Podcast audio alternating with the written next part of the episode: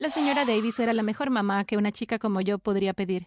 Siempre me contaba historias de cómo me había encontrado. Ella decía que una noche justo antes de cerrar su negocio había escuchado los sonidos de una bebé llorando. Después me encontró envuelta en una sábana dentro de una canasta. La única cosa que encontró en la canasta fue un relicario y una nota pidiendo que quien quiera que me encuentre me cuidara. En la nota también decía el nombre que mi madre había elegido, Brittany. Si quieres escuchar más historias como la mía, no te olvides de dar me gusta, compartir y suscribirte. Activa la campana de notificación para saber cuándo una historia está disponible. Una tarde, mientras estábamos sentadas viendo televisión, la señora Davis recibió un llamado telefónico que cambió todo. Hola, dijo la señora Davis poniéndose el teléfono en el oído. Escuchó a la persona del otro lado del teléfono con atención y solo agregaba suaves mmm y un ok. Ese era el doctor Miller. Los resultados de mis exámenes acaban de llegar. El estudio dio positivo para cáncer de mama, me dijo suavemente antes de decirle adiós a la persona en el teléfono. La abracé muy fuertemente mientras lágrimas caían por mis mejillas. Por más de 14 años, ella había sido la única madre que conocí y realmente no quería que se fuera. Ella se alejó suavemente para mirarme a los ojos. Creo que es tiempo de encontrarte una nueva familia. Yo no quiero una nueva familia. Grité entre lágrimas. Lo entiendo, mi amor, pero necesitamos prepararte para lo peor. Me encargaré de que te adopte una buena familia. La señora Davis me dijo abrazándome nuevamente. Durante las siguientes semanas, la señora Davis trabajó junto a una agencia para revisar a diferentes familias potenciales. Ella quería asegurarse de que recibiera lo mejor. La familia que terminó adoptándome fue el señor y la señora White. No tenían hijos, pero eran millonarios. ¿Puedes creerlo? Finalmente llegó el día en que abandonaría el único hogar que conocía. No te preocupes, me dijo la señora White. Puedes llamar a la señora Davis todos los días. Y ella está invitada a venir a visitarte cuando quieras. Abracé a la señora Davis con mucha fuerza. Adiós por ahora. Le llamaré cuando llegue a la casa nueva, ¿de acuerdo? Cuando llegamos a la casa del señor y la señora White, me dieron un tour por toda su gran mansión. El patio estaba equipado con una piscina. Tenían un establo lleno de caballos. Brittany, por favor, siéntete libre de pedirnos lo que quieras. Solo tenemos una regla, la señora White me explicó. Asentí y continuó hablando. No está permitido entrar al sótano. Estamos haciendo algunos trabajos allí.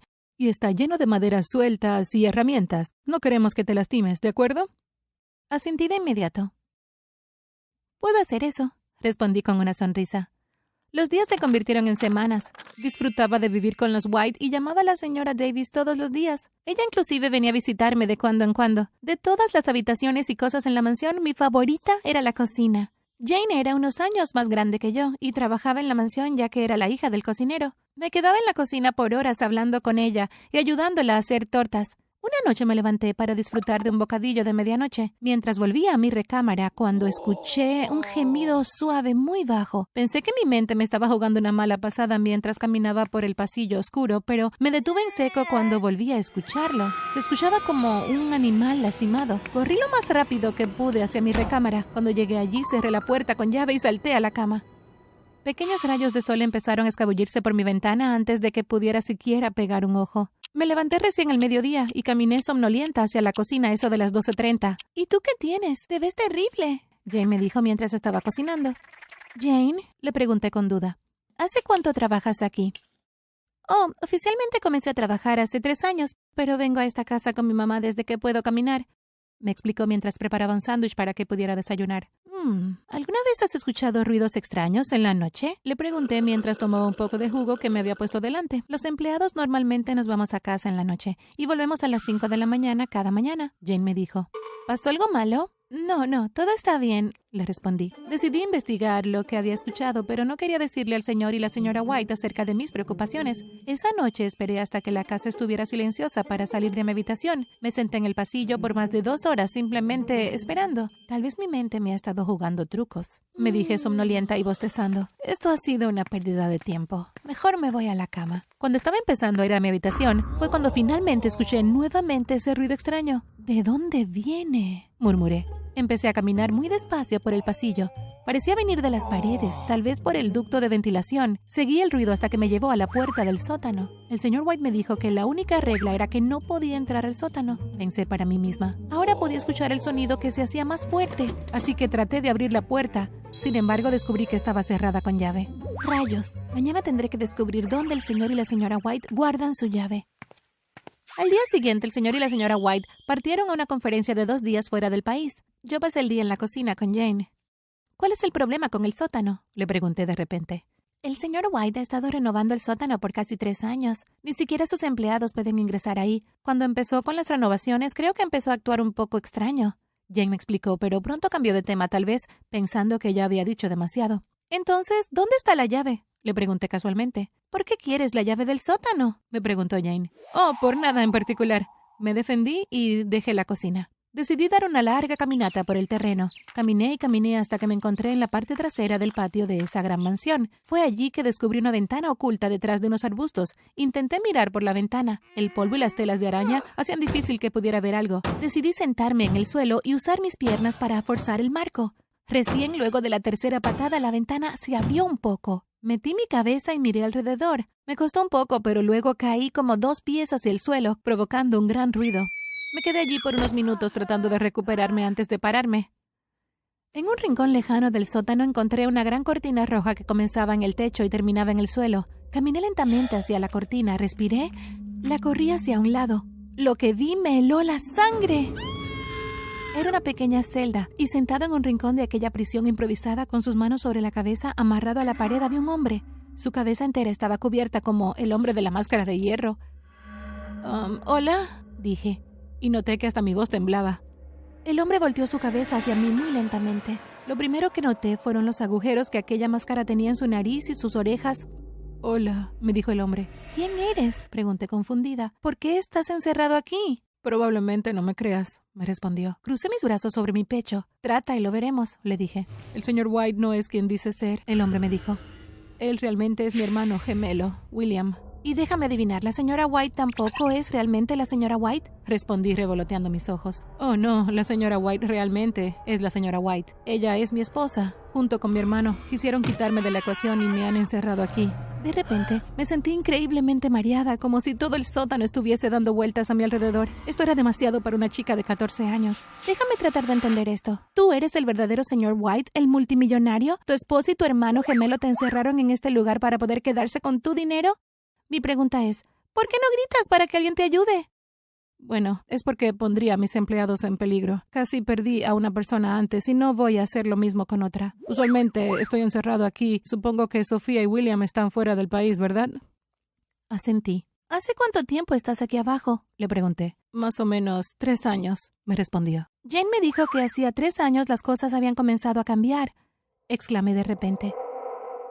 Pero ¿cómo puedo sacarte de aquí? ¿Dónde están las llaves?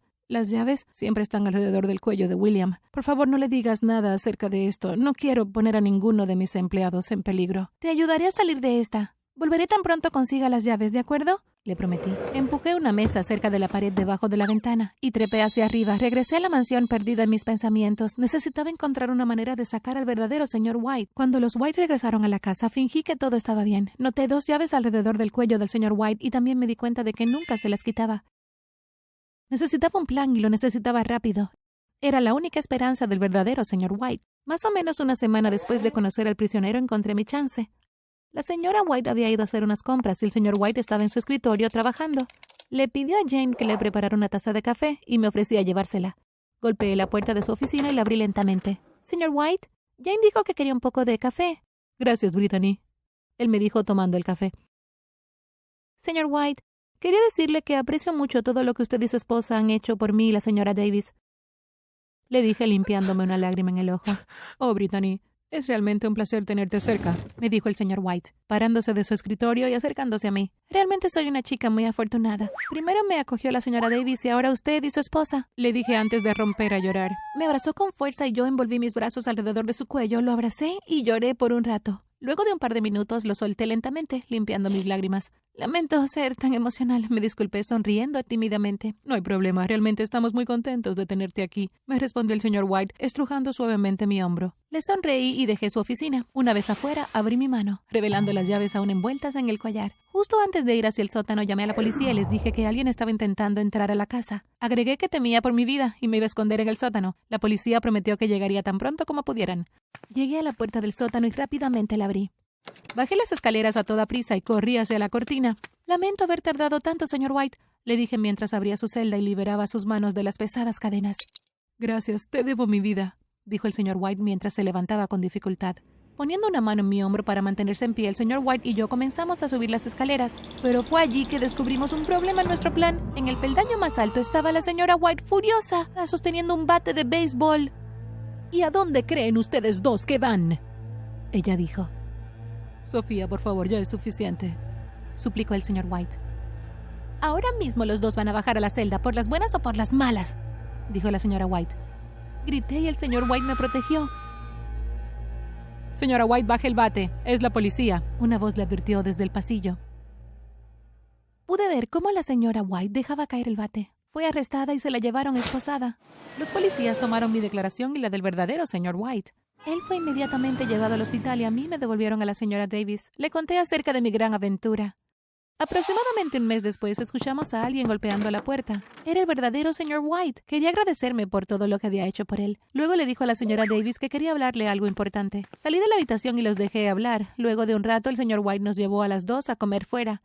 En tres semanas cada vez el señor White venía y la señora Davis actuaba de una forma muy misteriosa. Un día regresé a la casa del colegio y descubrí que el apartamento estaba lleno de decoraciones y globos. Realmente estaba muy sorprendida de ver al señor White así. Hola, Brittany. La señora Davis y yo tenemos una gran sorpresa para ti. El señor White me dijo antes de darme una carta. Leí la carta y realmente no podía creerlo. El señor White quería adoptarme. Entonces, ¿te gustaría ser adoptada por un White? me preguntó con una gran sonrisa. Asentí con mucho entusiasmo. No solo había sido adoptada, sino que el señor White le pidió a la señora Davis que se mudara con nosotros a su nueva casa. La vida realmente parecía perfecta, pero todo cambió de repente. Una noche mientras miraba la tele, una noticia de emergencia interrumpió el show. Hemos recibido información de que un preso se ha escapado de una cárcel de máxima seguridad. El reportero explicó.